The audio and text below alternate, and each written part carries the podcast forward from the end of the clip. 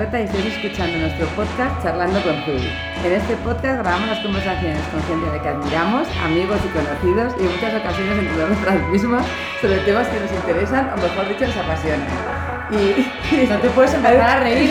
No te puedes empezar a reír. De repente me, me ha mirado, se, se ha colocado como a un centímetro de mí a mirarme, en plan, ¿qué está Es haciendo? que he visto el micro. Es que se está cuadrando con el micro. Este ya está preparado para estas cosas. Profesional. Es un profesional. Bueno, en esta ocasión tenemos con nosotras, no sé si la habéis reconocido, es un tal Abraham Menéndez, ¿por ese nombre te reconocen? No. No. ABDAP. A, a- a ver, de- O dicho, o dicho en inglés. Ape, Ape the Ape. Ape the Ape. Pero bueno, ya he dicho que ya ABDAP. Pero te han llamado de muchas formas, ¿no? Sí, hubo una vez una señora que me llamó rabo de rape. que me, pareció maravilloso. Y si alguna que vez hago una segunda línea o, o Ya algo tienes así, claro. Ya tengo claro que va a ser rabo de rape o abu de apu, que me han llamado como el de los Simpsons. Yo al principio tampoco veía muy bien de dónde venía, pero cuando lo ves escrito todo seguido en minúsculas y tal, como ah, pe- ah, pe- pe- pe- ah, pero ¿qué es esto? ¿Un hashtag o qué? Es Pero complicado. Abri, abri también para los amigos. Es complicado y además a la hora de decirlo por teléfono, decir el mail, El mail. y todo esto es como A de Asturias, B de... Pero no es sabe, ¿y por qué iba B? No, es que sabe de Abraham. y- Madre mía. Entonces le- les cuentas la historia americana y todo eso, de Abraham Sí, Lincoln. de Abraham Lincoln y por eso el logo lleva un sombrero así con de chistera pero de copa larga y esto porque es el sombrero de Abraham Lincoln. Pues, Creo que me estoy enterando ahora mismo de todo esto. Nunca Es que no hilas fino, No hilas fino, el Es sombrero. que se me enfrento aquí a dos diseñadores que están muy arriba. Está todo pensadísimo. Soy más terrenal. Entonces, eh, nuestro querido Abraham era lo que se dedica, él, él es ilustrador, eh, es platero, se llama Platero.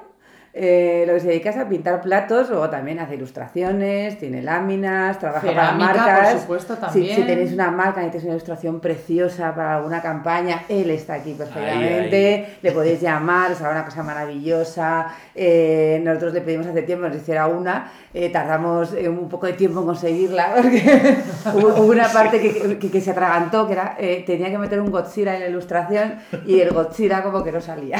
No salió, pero cosas complicadas, eh, tampoco te creas. Eran Godzilla surcando, era una unión entre Japón, porque era el Pacific Club, Japón y, y Los Ángeles, un Godzilla surcando las olas de California. Y bueno, Abraham, además, como siempre, está de encargos hasta arriba, así que pedís solo con mucho tiempo. Eh, os tenía que hacer el hueco. y que- Mentira, llamadme. Pero llamadle, que, que le gusta, que le llaméis o que hagáis sus cursos. Eso es. Son unos cursos especiales donde tiene Coca-Cola y risquetos a discreción. Y donuts. ¿Y donuts también? Sí, Las gominolas, o sea, sí. todo lo que La tenga colesterol, Es alimentación sana. es alimentación sana. Porque para pintar platos hay que alimentarse así, para tener fuerza para pintar el plato, que es muy Y duro tener la glucosa por las nubes. Para que te salgan cosas muy imaginativas. Efectivamente. Bueno, y toda esta aventura, porque nosotros conocemos a Abraham hace, eh, no, no recuerdo cuando te conocí todavía. ¿Quién nos presentó? Es que tiene que ser casi ¿Quién nos desde el presentó a principio, nosotros? pero... Pero... estábamos todos empezando más o menos a la vez. Sí, porque, o sea, lle- llevaríamos tú y yo ver un año, porque fue ya cuando entramos en el momento Fernando VI, Me acabo de acordar. Rue del Me Percebe. acabo de acordar. ¿Cómo nos conocimos? Nos conocimos en una inauguración de Ayoyu Store. Es verdad. Es verdad. eh, cuando yo era fumadora, lo siento, eh, fumando un piti fuera.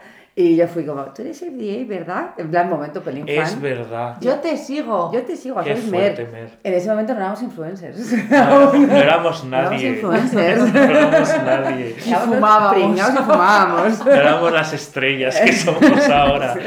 Las tres garrafón que somos ahora. Mediáticas. Entonces, eh, y ahí empezamos a hablar y, y yo creo que nada, y ahí nos empezamos a hacer amigos Sí. y luego ya te presenté a Elena como tú que necesitas una Elena en tu vida. Sí. Tú decías que le ibas a presentar a la mala. Yo, mira, yo decía, La yo soy Zubi la mala. buena y me voy a presentar a la Zubi mala, que es la que lleva los números y tal, y nos tiene firmes. Yo Sí. te conocía Buen como día, la Zubi mala. La Zubi mala, digo, y día me presenté, soy la Zubi mala, Abraham. Voy a hablar mucho de ti.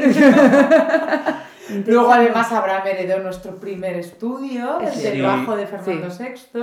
Pero a ver, ¿qué hiciste para llegar a ese primer estudio? ¿En qué momento decidiste ser ilustrador? O sea, esto desde pequeño estabas todo el rato pintando a, a furcias. Sí, Digamos, pues, furcias. pues sí, se puede decir Sí. furcias. Bueno, no sé cómo están los tiempos para decir furcias. Ya veremos a qué hora emitimos esto. Pues sí, por la no- de madrugada. Esto es como la clave. Pues, a ver, yo siempre he dibujado, ¿vale? Sí. O sea, siempre he estado en casa dibujando, el típico niño de que bien dibuja mi niño, mi niño que deje de dibujar y se ponga a estudiar, ponte a hacer los deberes y no sé qué. Y siempre quise dibujar. Y siempre me ha encantado la moda, ¿vale? Y entonces yo hubo una vez que a mi madre le dije cuando llevaba los 18 años que quería estudiar diseño de moda. Sí. Muy bien. Y mi madre, que como buena madre se preocupa por sus hijos y por su futuro, eso de moda como que le sonaba, porque ahora la moda es como que está bien visto estudiar moda y diseño y todo eso. Sí, Pero hace profesional. 25 años era como una cosa de qué vas a hacer con tu vida, el niño me ha salido hippie, o sea, eh, ¿qué hacemos con él? No sé qué. Y me dijo, por favor, estudia otra cosa, algo que tenga más futuro, más salida y todo esto. Y entonces estudié publicidad y relaciones públicas, Que tiene una salida bestial. Bueno, es aplicable a todo en la vida. Todos tenemos que publicitarnos y relacionarnos. Sí, y me dijo mi madre, mira, estudia, sácatelo y en el momento que tengas eso, pues estudias moda luego si quieres, no sé qué. Total, que publicidad cinco años, pero yo he sido un estudiante nefasto y tardé siete y medio en sacármelo. Entonces ya era como tarde para poderme estudiar otra cosa. Y me puse a trabajar de comercial de publicidad. Porque tú cuando estudias publicidad y todo esto, generalmente acabas de comercial. O sea, uno se imagina la vida como Mel Gibson en lo que piensan Sí. las Oh, mujeres, por favor, ¿qué es pasando, pasando allí esto y diciendo yo quiero mujeres que corren, que sienten el asfalto y todo eso. Y te dicen, no, vas a trabajar de comercial. Y trabajas de comercial de, de marcas pequeñas, o sea, de cuentas pequeñas. sí. O sea, tampoco te dan Coca-Cola al principio, Así ni no. Nike, ni no. Te dan mercería Pepi y carnicería Juani. Y entonces tú vas a Juani y a la pobre Juani le dices que haga buzoneo Sí. y que bien. se gaste X dinero y Juanito ilusionada lo hace, se lo gasta, sabes que el buzoneo no funciona para nada y No, no entonces... digas eso aquí. Sí, lo tengo que decir, lo siento, porque es por lo que dejé el mundo de la publicidad porque me sentía mal, ¿vale? Y entonces mi madre ha sido comercial de carretera toda la vida de diferentes marcas, o sea, ha llevado desde La Pragui y Rochas hasta Hello Kitty, ¿vale? Por todo el norte de Asturias, de, de España, perdón. Y entonces me dijo, Abraham, ha quedado un puesto libre en, en unas marcas de muebles que llevaba ella por todo Castilla y León. Sí. Y dice, ¿quieres cogerlo? Eran buenos tiempos, se Sí, vendían era- muchos era la muebles. gran época de los muebles. La gran época de los muebles. Y dije, bueno, pues para estar de comercial aquí con Juani y a la pobre mujer y esto por cuatro duros, pues estoy aquí por ocho. Sí. Y entonces me hice comercial de carretera por Castilla y León sin carnet de conducir. Eso es la mejor historia que tiene Abraham. Y ¿Cómo te iba- desplazabas? Me iba en autobús, luego, yo qué sé, por ejemplo... ¿Inventaste el BlaBlaCar? No, no implementé el no existía el BlaBlaCar todavía, pero hacía cosas muy raras, o sea, eh, me, de repente me iba a Burgos y de Burgos tenía que coger otro autobús para un pueblo que se llamaba Trespaderne y entonces en Trespaderne una vez que ibas ya no podías volver hasta el día siguiente porque solo había un autobús en el día. Entonces me tenía que quedar a dormir allí. Pero no había hoteles tampoco, ni hostales, solo había un camping. Y entonces yo me iba vestido de comercial, con mi americana, mi corbatita y todo esto, y luego me iba a mi camping con la maleta y con todo, con toda la gente haciendo la barbacoa y Sí. todo esto, y yo me metía en mi cabañita y me quedaba ahí a dormir hasta coger autobús al día siguiente para volverme a Burgos y poderme ir a Valladolid. Qué fuerte. Y así estuve siete años, porque dije, ¿Siete ¿para qué voy a sacarme el carnet? No, no, sí, sigue sin carnet, ¿no? Sigo sin Sí. carnet, odio, odio Bueno, pues no lo has conducir. necesitado y aquí sigues. Aquí sigo cogiendo el metro, la Lleno de circular, éxito. sin lleno de éxitos y abonos transporte.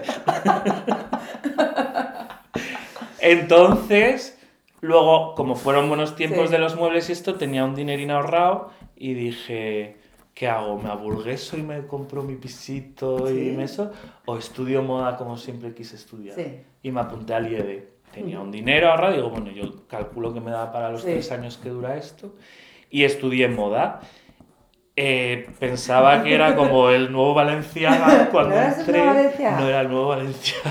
A. Pero Y entonces- a mí, a mí me ocurrió lo mismo en arquitectura. Yo también pensé que podía ser la nueva Le Corbusier. Claro. Rápidamente me quitaron mis ilusiones de Le Corbusier. A mí me las quitaron a, la semana. Totalmente. Es que sí, es, imp- es lo que hay que tener para hacer lo vuestro. Ilusión. Ilusión, a raudales. Ilusiones vivía el tonto de los cojones.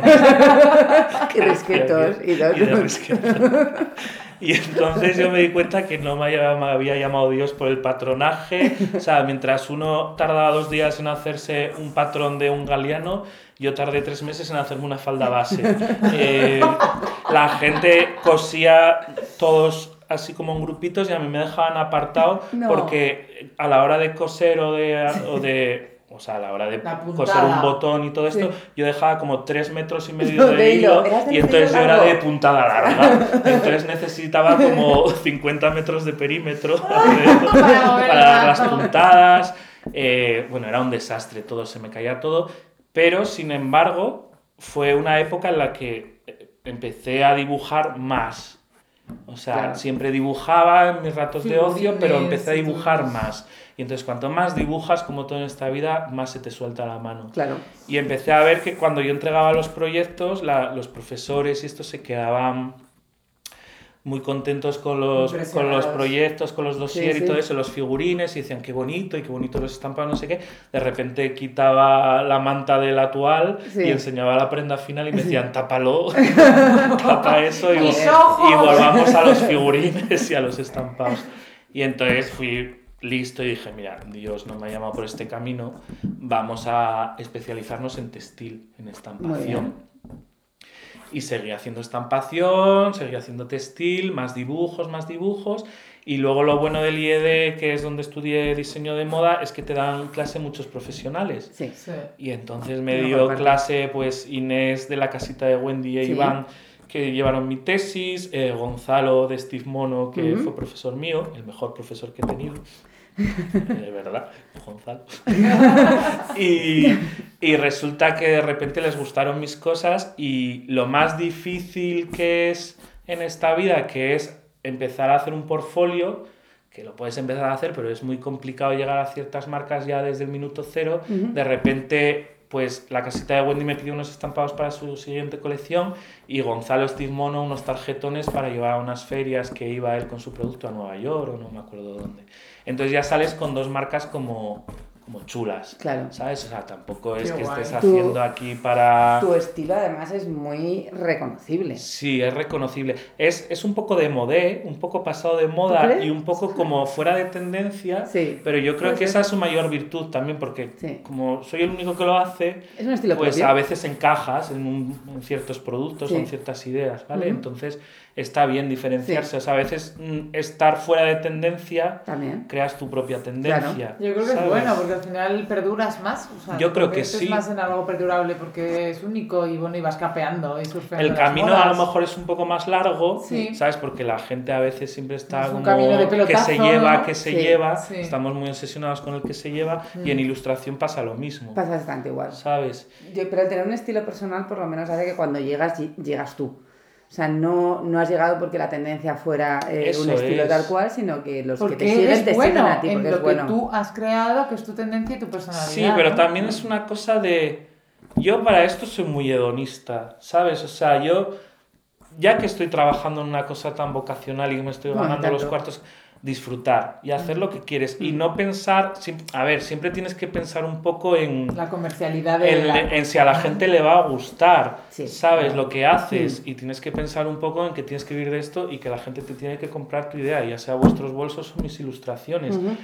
Pero también hace, hacer algo que a ti te gustaría hacer. O sea, yo Sí. no podría dibujar algo que a mí no me gustase dibujar. Por ejemplo, mi estilo Lo- es muy naif, lo- es lo- muy blanco, es muy, es muy suave, no es nada Sí. agresivo. Es cierto. Y yo no podría dibujar pues una mujer con las entrañas saliéndole, mm, yo qué sé, por la boca. ¿sabes? O destripada, o, o ciertas cosas que a mí me parecen soeces, ¿sabes? Sí. Que, que en otros artistas sí que me gustan y que las entiendo, pero en mí no las Bueno, entiendo. porque tienen su, su estilo y su estética Claro, y su línea. y al que final tienes que importante. disfrutar con lo que haces, porque si no disfrutas con lo que haces, Mm. mal No, vamos. Y lo que tú dices que en este Y se- camino. y yo creo que se duro- refleja luego en, Sí. en- en el resultado final de tu trabajo. Yo creo que sí se refleja. Y en el tuyo además muchísimo. Es Sí. parte del alma que trasciende y que de eso que le llega a la gente y por lo que le hace ilusión comprarnos Sí. todos nuestros productos. Eso porque es que notan ese amor y esa pasión y ese disfrute que tienes detrás y la alegría, ¿no? Que va detrás. Es Eso que- es. En, en tu caso además empiezas con una carrera paralela como te llamaría comentarista, en la cual tú empiezas a, a compartir tus, tus dibujos, tus platos, que no sé en qué momento decidiste empezar a estampar platos, y pones una foto y una parrafada de unos 20 Siempre líneas de largo. Muy bien acompañado. De que no me dan los caracteres, señores de Instagram. Pero o hay sea, un más límite en caracteres. Instagram porque nunca hay ha un llegado. límite. Hay un límite. Yo ¿Y cuánto siempre. es? 150. Pues no tengo ni 150 idea, pero yo de repente Mucho. empiezo a quitar comas y a quitar cosas que dicen, qué mal Sí, sí, redactas 150. hombre. Es que claro, como nunca me he puesto en plan ahí a darle esas lo que sí más Llega un momento que ya no te deja escribir más. Qué fuerte, o sea, hay límite, madre Sí, mía. sí, sí. Entonces, Abraham empieza una carrera paralela en la cual eh, la gente empieza a reconocerle por sus platos y sus cosas, pero también empieza a, reconocer, empieza a reconocerte por tu estilo, escribiendo, Y, contando, y Escribiendo. contando historias. Sí, pero eso más que nada es por, por falta de presupuesto. O sea, tú cuando empiezas, o sea, yo empecé con un presupuesto mínimo. Bueno, como nosotros. ¿Vale? Pues como, como vosotras. Y entonces eh, me di cuenta que teníamos una su- suerte muy grande en los Sí. tiempos que eran las redes. Sí. O sea, es una manera de darte a conocer al mundo pagando cero, Sí. lo cual es maravilloso. Sí. Porque claro, eh, o eso o hacer puerta fría. Sí. O sea, yo no sé cómo lo hacían antes. O sea, no, no me imagino cómo hubiese... No hubiese llegado a lo que he llegado sin las redes. Es que Yo no me imagino tampoco. Yo no me lo imagino, porque- Yo no sé si No, lo hubiéramos porque una llegado. pequeña, o sea, ya sabemos cuáles eran los medios convencionales, pero eran medios que costaban un dineral para marcas gigantes. Claro, o sea, tú no te puedes poner pequeñas- una marquesina en Gran Vía. Cuando, pequeñas ni no cuando- tenían bueno, ni ahora, yo nada. creo que nos la podríamos No, no, poner no, no. Una, una doble página en Vogue. No, es o, imposible. ¿sabes? O sea, yo no Bueno, dinero para como hicimos el famoso buzoneo, de verdad, imprimirte ahí unas cuartillas. y Claro, tienes que hacer guerrilla, Guerrilla. ¿sabes? O sea, ir- irte, meterte en los sitios y, Entre tus y amigos. lanzar octavillas así, Claro. y correr antes de que venga la policía.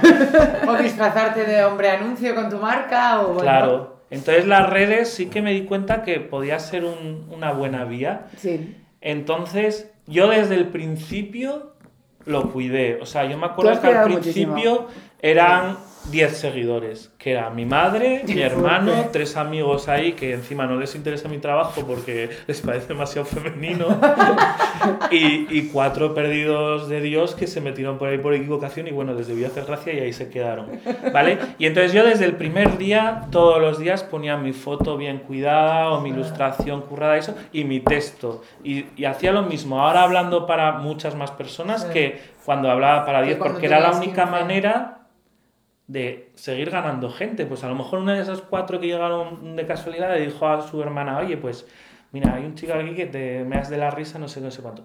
Y quise también hacerlo de manera diferente, no nada planificado, porque yo no he planificado nada en esta vida, sino también por divertirme, porque al final las redes es un trabajo también, Ujú. ¿sabes? Se te puede convertir en un trabajo bastante pesado. Sí. Entonces también era una manera de desfogue y de, y de divertirme yo.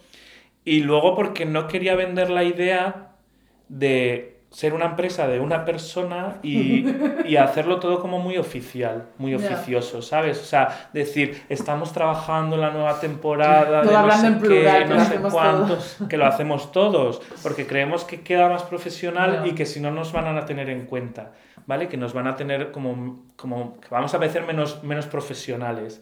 Y dije, no, o sea, yo soy un tío que se va en metro con sus platos a hornearlos, que vuelve, que no sé qué, pues estas cosas hay que contarlas. Dosis de realidad, que es que de Siempre verdad sin que llorar, queda- ¿sabes? Porque a nadie le interesan tus dramas, pero bueno, con un poco de sentido del humor y con estas cosas. Y al final, pues eso se ha convertido un poco en seña de identidad y a mí me divierte muchísimo, o sea...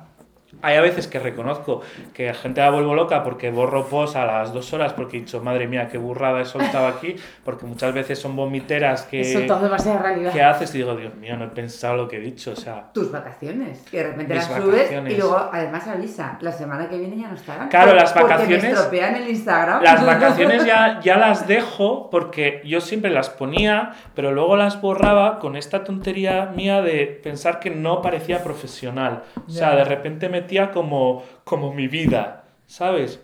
Y que entonces no me empecé a dar ¿no? cuenta que la gente me escribía porque había quitado las fotos de Filipinas, que había contado, bueno, es que Filipinas me habían, costado, me habían pasado muchas cosas. Lo de Filipinas que fue muy intenso. Lo Pues recordamos sí, todos. casi morimos, Casi y había un noruego con cuatro pezones y, y cosas así mientras moríamos y estas cosas. O sea, y la gente me preguntaba, ¿por qué lo has borrado? ¿Por qué lo has borrado? Y yo vi que a la gente le gustaba también. gustaba. ¿Sabes? No enseño No mi comida ni lo que desayuno ni nada, pero sí que es verdad y, y Pero sí- hablas de risquetos constantemente, es el Claro, equivalente. Es el equivalente. o sea, O que te has ido a McDonald's. Los risquetos es el a- equivalente de todo. Acabo, a- acabo de, de atacar un McDonald's, atracar un McDonald's. Eso es. y me he escondido o cosas así. Eso es, porque al final hay que contar también tu vida, o sea, tu, no, no tu vida, porque yo no cuento mi vida, pero, pero o sea, que nuestras vidas están bastante mitificadas, yo creo, desde fuera, desde el desconocimiento, Sí. y se creen que, que todo esto de emprendedores de moda como vosotras o de diseño como yo y todo esto,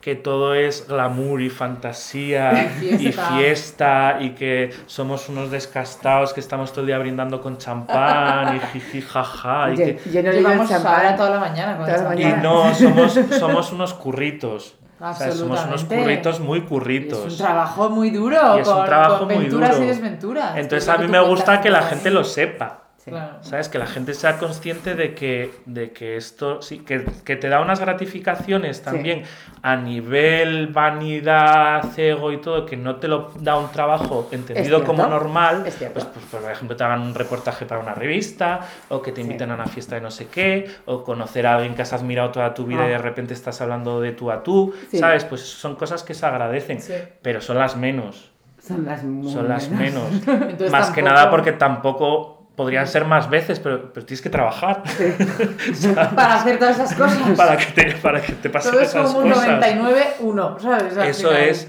Entonces quería también enseñar un poco Sí. eso y que la gente se siente reflejada con nosotros, porque a veces los artistas, los diseñadores y todo eso somos como entes volátiles que viven otra realidad y al final nuestra realidad es la misma que la carnicera de Teruel que, Sí. que está esperando y tiene que luchar con el proveedor para que le venga la carne fresca y No, no si le es que yo creo que es incluso más extrema. Es que un día estamos cargando cajas eh, o, o viajando en las peores condiciones y durmiendo en los peores sitios para ir a una feria a vender y tal.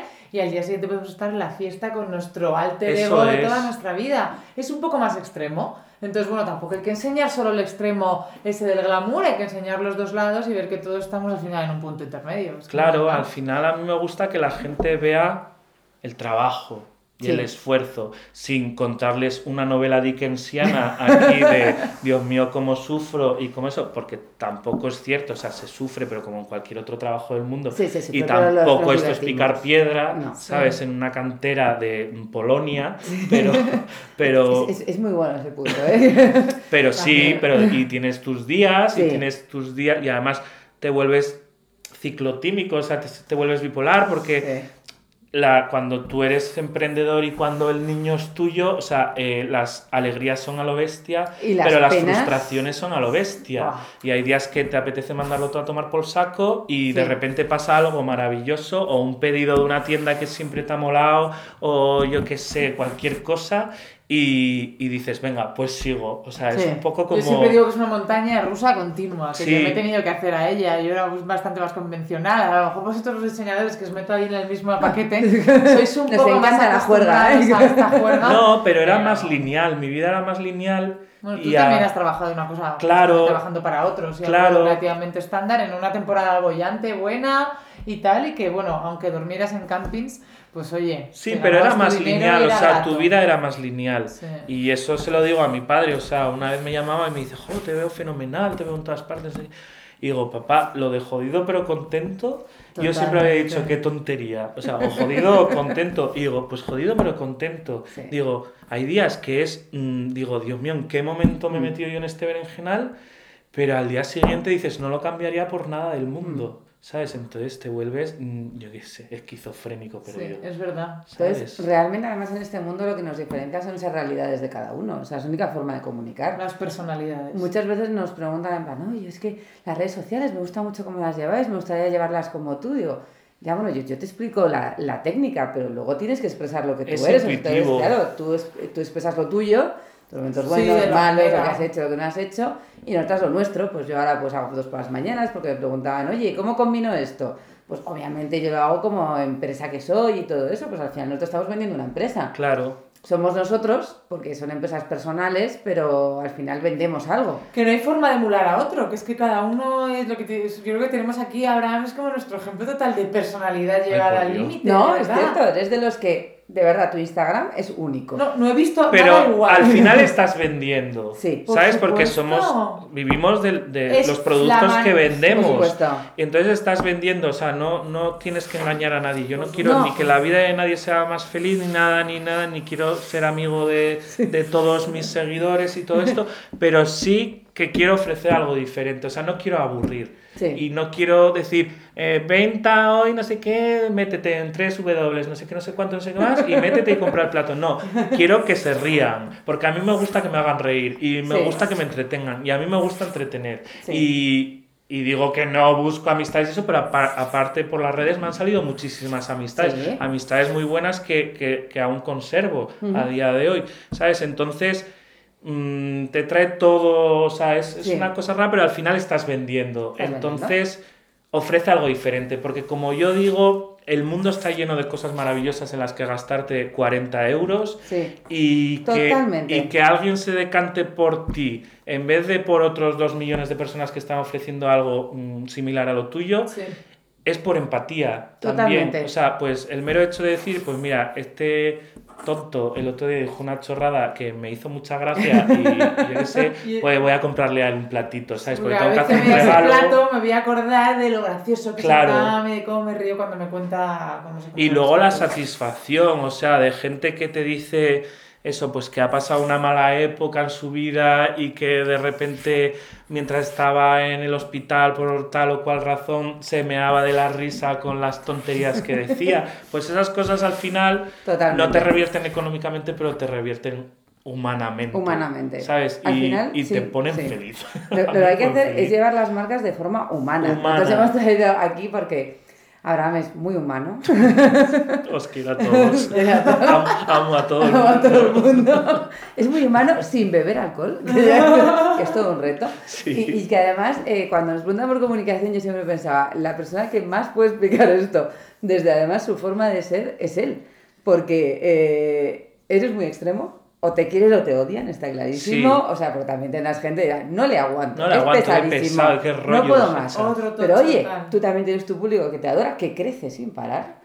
Que además te, te- han llevado desde exponer en la Puerta del Sol de Madrid en plena Navidad En lonas de no sé cuántos En metros. lonas- Seis metros. seis metros de metros. lona. Una barbaridad de Que yo pasaba por ahí y decía, no me lo puedo creer. Aparecer en Masterchef, a, no sé, a hacer eh, trabajos para Dior, para, Para Chanel, marcas. esas mismas marcas que adorabas estudiando, Sí. de repente te llaman a ti Ya, es raro. para que les hagas ilustraciones. Y, y- y lo que siempre dices, y me llaman a mí, Y me con las tonterías que escribo.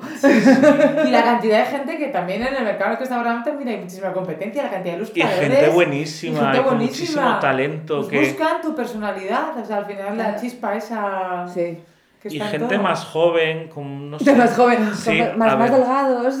más delgados también. Pero no, no, gente más joven por, por cierta. O sea, por ejemplo, yo hice unas ilustraciones, unos stickers para Instagram, Sí. ¿vale? Que eran Oh. de Madrid y era de gelo- o sea, geolocalización y yo hice la Puerta del Sol Sí. y no sé, no me acuerdo más que hice, nuevos ministerios y no sé qué otro. Entonces vino el Mike Pritcher, que era el cofundador de Instagram, a Madrid y tuvo un desayuno con todos los ilustradores que hicimos los stickers. Y entonces yo me sentí como el abuelo cebolleta, porque eran todos como de veintitantos años y yo fui con mis 40 y entonces él me, me preguntó, eh, bueno, ¿qué, ¿qué tal los stickers, no sé qué, del stories, no sé qué? Y yo como me, esto ya me ha cogido como mayor, no somos mayores, pero las nuevas tecnologías nos Hombre, han cogido un poco Sí, de repente, ¿sabes? Sí. Y entonces yo le dije, Os ha mira, adultos. Lo habéis claro, asumido en vuestra infancia. claro, somos ana- una generación analógica, Sí. o sea, nos hemos yo criado de la manera carrera analógica. dibujando a lápiz, Sí. no con AutoCAD. Y nos íbamos a la biblioteca de esto que salías corriendo porque solo había dos copias y entonces el primero que lo cogía se hacía para hacer el trabajo y no tenía que esperar 15 días hasta que lo soltase el fuerte. Otro. ¿Sí? Y no había... inte- Y me acuerdo que teníamos en la carrera, teníamos Altavista cuando empezó Internet, que era una cosa que te descargabas una foto Sí. de 2K y salías a fumar un cigarro mientras se descargaba la foto, ¿sabes? O sea, Y el sonido del router conectando. Y El sonido del router cuando veía el teléfono. ¿Quién ha cogido el teléfono? Que lo cuelgue, que lo cuelgue el router. y estábamos emocionados. Entonces a este hombre de Instagram yo le dije, mira, yo stories no uso. Y digo, no los entiendo y me han pasado pantallazos de los stickers, yo no los he visto, o sea, no sé ni, ni cómo buscarlos. Y el tío empezó a decir, dice, madre mía, pero ¿cómo no has visto esto? Digo, yo lo hago todo mal. O sea, para que veáis que esto a veces es intuitivo, o sea, es que a veces no lleva, no llevar un plan, o sea, la falta de plan en sí mismo es un plan. ¿Es un plan? ¿sabes? Y le dije, yo lo hago todo fatal. Digo, eh, hago textos largos, larguísimos. O sea, se me acaban los caracteres en Instagram cuando se supone que Instagram es una red más, más visual Sí. y que la gente no lee. Y digo, y sin embargo, a mí la gente me lee. Y digo, actualizo cuando me lo pide el cuerpo. O sea, a las 5 de la mañana, a las 3 de la tarde, un domingo por la noche. O sea, da igual. O sea, cuando lo tengo, lo actualizo. Eh, no, no doy likes a nadie, no contesto a la gente porque, porque te lleva mucho tiempo al Sí. final y al final tu trabajo es otro. O sea, esto es parte de tu trabajo y una parte muy fundamental, pero si te obsesionas un poco con las redes te puede llevar Cierto. mucho tiempo. Cierto. ¿Vale? Y entonces no sigo a, a quien me sigue, no, no comento, no doy likes, o sea, soy, soy un desastre. sigues. Sí, hombre, a vosotras sí, como no voy a seguir De- a vosotras. y de vez en cuando nos comenta y todo. Pero te quiero decir, de- de eh, no, no hago todos los pasos que se supone que, que se deben Sí. hacer. No pongo hashtags, si pongo hashtags son hashtags de chorra, Sí, ¿sabes? O eso sea, es cierto. no etiqueto a gente, o sea, no, no Y, intento y cuando nos llegar a- etiquetas es para insultarnos. Y si os etiqueto es para insultaros. Es muy bonito. Pues lo que le sale de dentro. Lo que le sale de dentro. Y entonces él dijo, madre mía, lo haces todo fatal. Y dice, déjame ver tu Instagram. Y empieza a verlo y a leer no sé qué. Y, dice, y me dijo una cosa, porque él hablaba bastante bien español. Y me dijo, mira, estoy mirando, lo haces todo al revés de como mm, Instagram dice que hay que hacer las Sí, cosas. la teoría. Y dice, pero es que he visto una cosa que nosotros no podemos cuantificar, que es lo emocional. Y Claro. dice, llegas a la gente, o sea, tus textos llegan a la gente. Cierto. Y eso nosotros no lo podemos cuantificar, Sí. ¿vale? Entonces, es normal que no te enseñas porque la gente también quiere verte muy a menudo y quiere ver tu día a día. Somos Mm. muy cotillas en el Total. fondo y queremos ver al artista, pero queremos ver la vida de ese artista o de ese cantante Sí. o de ese diseñador Sí. o de ese lo que sea. Y yo eso no lo enseño mucho, a no, a no ser en, en verano, en vacaciones, que me pilláis con las defensas bajas y, y lo pongo. El resto yo no enseño mi día No. a día y es No. difícil llegar a conseguir una comunidad un poco importante si no vas enseñando un poco, un poco de lifestyle que se dice ahora, Sí. ¿sabes? Entonces es complicado. Pero bueno, él me dijo que por lo emocional y por lo emocional. Con Pues lo cual, está. al final, Al final ese es tu valor. Tú vas por lo valor. emocional, es tu forma de comunicar y eres fiel a ello. O sea, no te esfuerzas en subir eh, sí. las semillas de chía que no comes. eso eh, es. ni, el aguacate. Ni, ni, ni el deporte que no haces. A veces haces deporte y todo. Eh, Yo es que es lo que digo, Mer, digo, eh, vosotras estáis en mi misma realidad y tú por la mañana te levantas y tienes tanto que currar que es que tú te coges el café corrido y te sales Sí. corriendo por la puerta Sí. y no sé qué. Y digo, yo me encantaría poner una foto de una bandeja con un zumo de naranja natural. Sí, bueno, sí, qué eh, bonito sería eso. Vestido de Victoria's Secret y con los cereales de colores, los lumpins estos de colores. loops. Maquillada con Eso. luz de dormir. Y la sábana planchada de estupendo de lino, o sea, Sí. de, de con 600 hilos, Sí. y saltando en la cama y decir, a por el lunes, y hacerme una foto. Pero el lunes es... Mi lunes, por ejemplo, es un colacao calentado en microondas corriendo, la cama hecha un Cristo, el vaso del colacao se deja en el fregadero para limpiarlo por la tarde y te vistes, te Sí. duchas, te pones lo que te tengas que poner y te vas corriendo. A mí normalmente se me ha olvidado comprarle. ¿Sabes? Entonces no dices drama. a por Sí, el lunes, es- es muy dices mm, me cago en el lunes. Sí. ¿Sabes? Mejor Ya hubiese es sido domingo todavía, ¿sabes? Sí. Entonces no podemos hacer esas cosas. No, tenemos que ser lo que puedes so- hacer un somos día. lo- los que somos. Y al- Sí, y, y lo haremos con una gracia. Y lo porque haremos. no. Podemos saltar todos juntos en una cama. Entonces y es tienes eso. patrocinio Picolín, un salto de cama. todos juntos. es. Todos los diseñadores saltan juntos por el lunes. Eso y, lo, y lo haremos un viernes por la noche. Porque el lunes nos viene fatal. Tenemos mucho lío. Tenemos mucho lío los lunes. Pero vamos, que con lo que os queríamos contar un poco con este, con este podcast de hoy, era que se troncha en plan de que habré contado de estar frutándose a Abraham. A lo mejor he contado mucho, poco. es que hay, hay, hay, que ser auténticos. O sea, lo que tenemos cada uno es lo que tenemos y son nuestras armas. Y oye, si eres más caótico, es más caótico. Si eres más organizado como nosotros, más organizado. No hay forma buena. Hay tu forma. Tu forma tendrá su público y, y, y, ese público será tu público y será fantástico. Eso es. Ya sean, y, y no penses que por tener más seguidores vas a tener más negocio. O sea, yo, yo siempre no. digo que, ¿para qué quiero 100.000 seguidores si yo lo que quiero es mis 35.000 amigos fieles. fieles que sois la bomba y que estáis ahí, que comentáis y que estáis y que además luego os apetece un bolso y, y, y, os compráis el mío. Y nos habláis de nosotros y nos prescribís y los regaláis. Y, y... los regaláis, igual que los platos, que hay un regalo o una oferta, que habrán unas ofertas buenísimas. Buenísimas. Y que normalmente en esos momentos necesita pasta y tenéis todos que comprar como locos. Efectivamente que hay que hacer muchas cosas. Hay que hacer bonitas. muchas cosas. Y tenemos cuesta que... mucho dinero. Producir cuesta muchísimo dinero. Sobre todo en España y muy artesanalmente. ¿Cómo, claro. ¿Cómo se llama tu próxima promo? Necesito dinero. Necesito dinero, ya directamente. Algo sutil, así como delicado. Estás, atent estás, atentos a sus redes porque de verdad que lo peta y tira los precios por tira los platos por los aires. por los aires. De repente un día hizo un 2 por 1 o algo así, bueno, o un 3 bueno, por 2 eso, fue, eso fue horrible. Que... Esa fue la primera. Y... la, primera la primera en la frente. Y vi que no salían las cuentas y ya se acabó. Y luego recibí una llamada de Elena diciendo, ¿no te has fijado que esto no es rentable? No, no me había fijado, me parecía muy obvio. Pero con mucha alegría y naturalidad. ¿no? Entonces vamos a hacerte las preguntas que hacemos a todo el mundo. ¿Cuál es tu hora favorita del día? Mi hora Venga, favorita del día.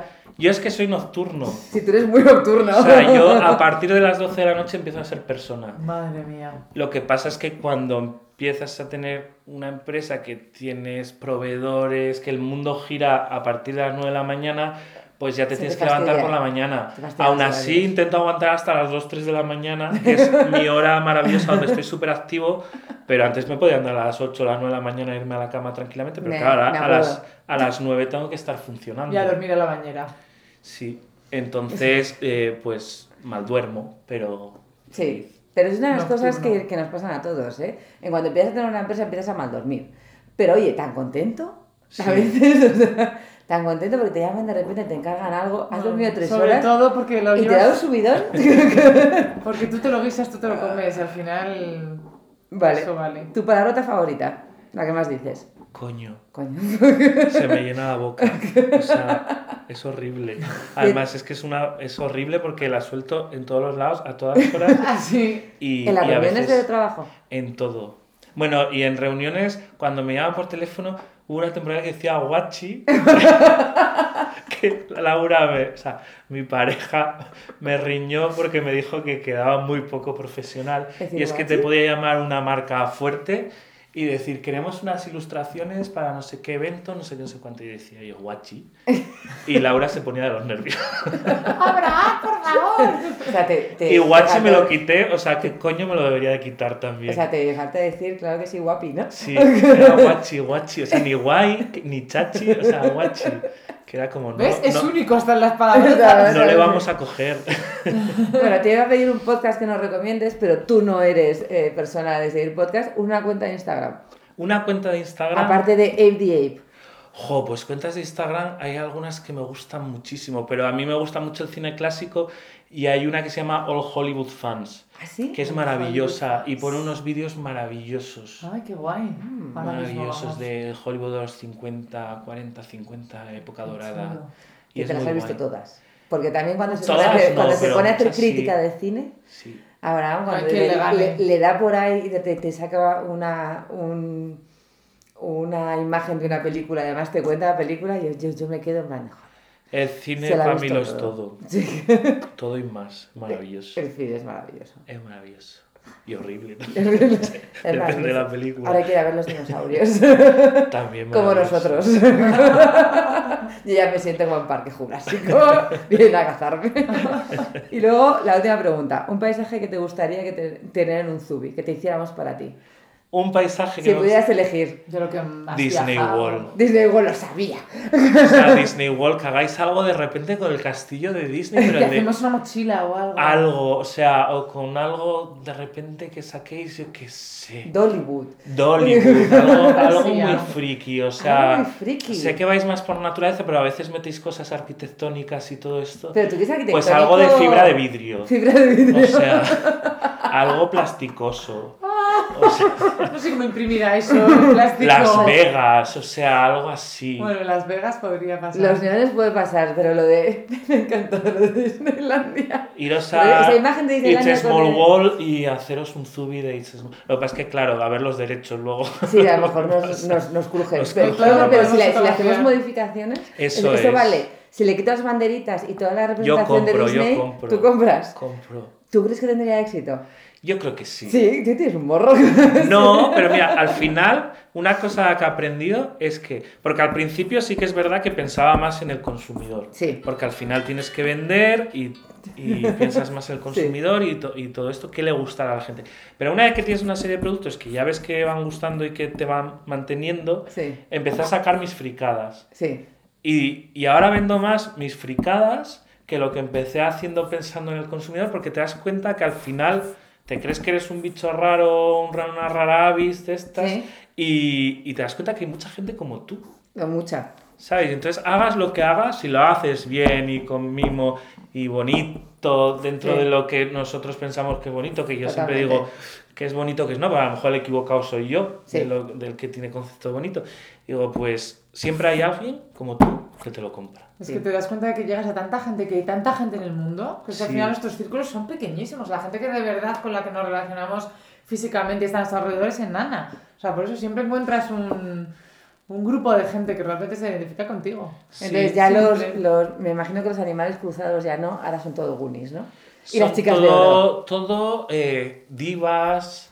O sea, los, los animales cruzados, el primero que hice de todos los platos que he hecho en mi vida son los ciervos cruzados. Los ciervos cruzados. Sigue vendiéndose un montón. Es precioso. Pero, pero sí, diva, o sea, San Logan, por ejemplo, para mí San Logan, que era lo Ese más de lo más, me hizo un plato para mí, para ponerlo en, en la puerta de mi casa, para que bendijese mi casa, y era que bendiga este esta casa, y sale la cara de San Logan, y es de los que más vendo, porque la gente se empezó a volver loca y quería que San Logan estuviese en su casa bendiciendo su casa. Claro. Pues bendito sea. O sea, San al, Logan. al final solamente os digo, es producto y comunicación, ¿eh? no saben es que el plato es. sea precioso, sino que te bendiga tu casa. Pues eso es, es que, joder, Claro. que- que no te la bendice cualquiera, No te la dice cualquiera. que está ahí, está ahí a tope. Pues nada, eh, ya hemos terminado este podcast. Mil gracias. Ahora, Gracias a o sea, que vosotros. te has prestado a esto sin escuchar podcast. Ah, esperemos que escuche el suyo propio. por lo Y menos. Se sorprenda. escucharé, lo- esto, cuando, esto cuando sale, Ya, ya, ya, ya te avisaremos. más emite, cuando, se- Pocos días, Cuando se emite, cuando, empiezan a llegar, cuando empiezan a llegar los bolsos a mi casa para agradecer esto. Mis Ah, zubis, ahora quiero que- mis zubis. Quiero mis tubis ya. bueno, que pase Laura a elegirse uno. Pero tú ya tienes muchos. Yo ya tengo Así que un pollo. ya tienes un montón. Pero vamos, eh, lo más importante, ser fieles a nosotros mismos, comunicar lo que somos y no intentar ser lo que no somos porque no, no funciona. A la larga es imposible. Se te acaba pillando. Te acaba pillando, ¿eh? Sí. Sí, mucho, muy rápido. Sí. Pues nada, esperamos que hayáis disfrutado y aprendido y nos encantaría que compartierais con amigos o por redes sociales este episodio si os ha gustado el tema. Recordad que podéis escuchar todas nuestras charlas en nuestro canal de iTunes de podcast que se llama igual que el programa Charlando con Tubi y igualmente las compartimos en nuestro blog regularmente. Me despido hasta muy pronto con un fuerte abrazo. Gracias.